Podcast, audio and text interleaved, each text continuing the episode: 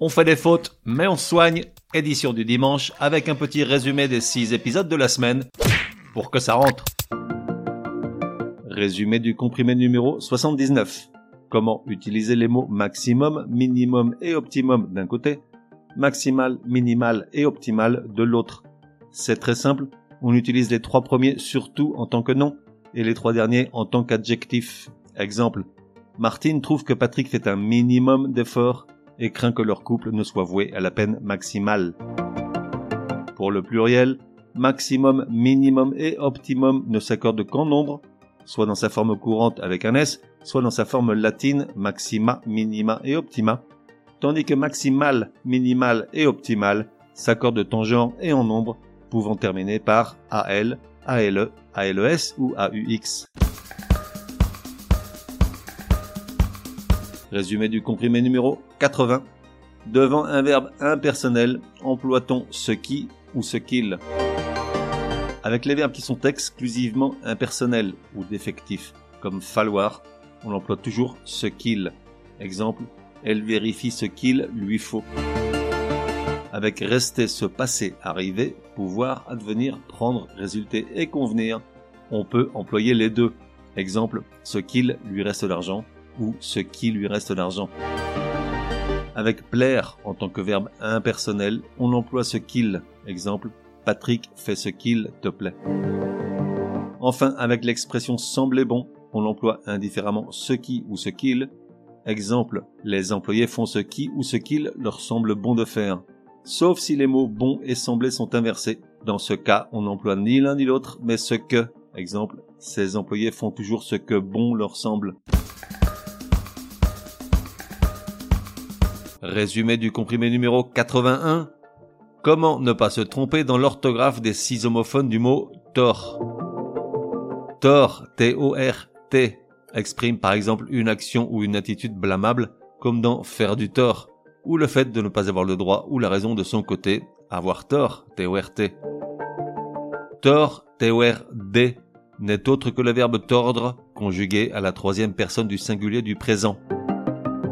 Tort, T-A-U-R-E, est une jeune vache qui n'a pas encore porté, autrement dit une génisse. Tor, T-O-R-E, se réfère à une surface close en forme d'anneau. En architecture, tor désigne la base des colonnes en forme de moule ronde. Tor, T-O-2-R, est une unité pratique de mesure des faibles pressions correspondant à la pression de 1 mm de mercure. Enfin, tor, T-O-R-S, qui signifie tordu dans le sens de torsadé par exemple pour une colonne, arqué pour des jambes, ou se réfère à une personne retorse, perverse. Résumé du comprimé numéro 82. Comment bien utiliser les adjectifs numéro, ordinaux, second et deuxième? Alors, aussi absurde que cela puisse paraître, bien qu'ayant le même sens, soit qui suit immédiatement le premier, Seul deuxième précède le troisième, car second ne s'emploie que dans des énumérations qui s'arrêtent à deux. Ça veut dire que dans un ascenseur, tu ne t'arrêtes au second que s'il n'y a que deux étages. Et d'une course, tu finis second que s'il n'y avait que deux engagés. S'il y en a plus, alors tu emploies deuxième. Résumé du comprimé numéro 83. Comment bien différencier ces mots dont le sens diffère selon leur nombre?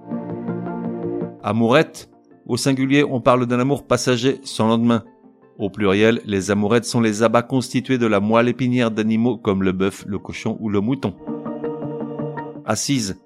Au singulier, assise peut être une rangée de pierres pour construire une muraille, la partie d'un siège où l'on s'assoit ou la base d'une doctrine. Au pluriel, ça se réfère aux assises, cette juridiction qui juge les crimes et certains délits ou une réunion d'un parti politique ou d'un syndicat. Ciseaux.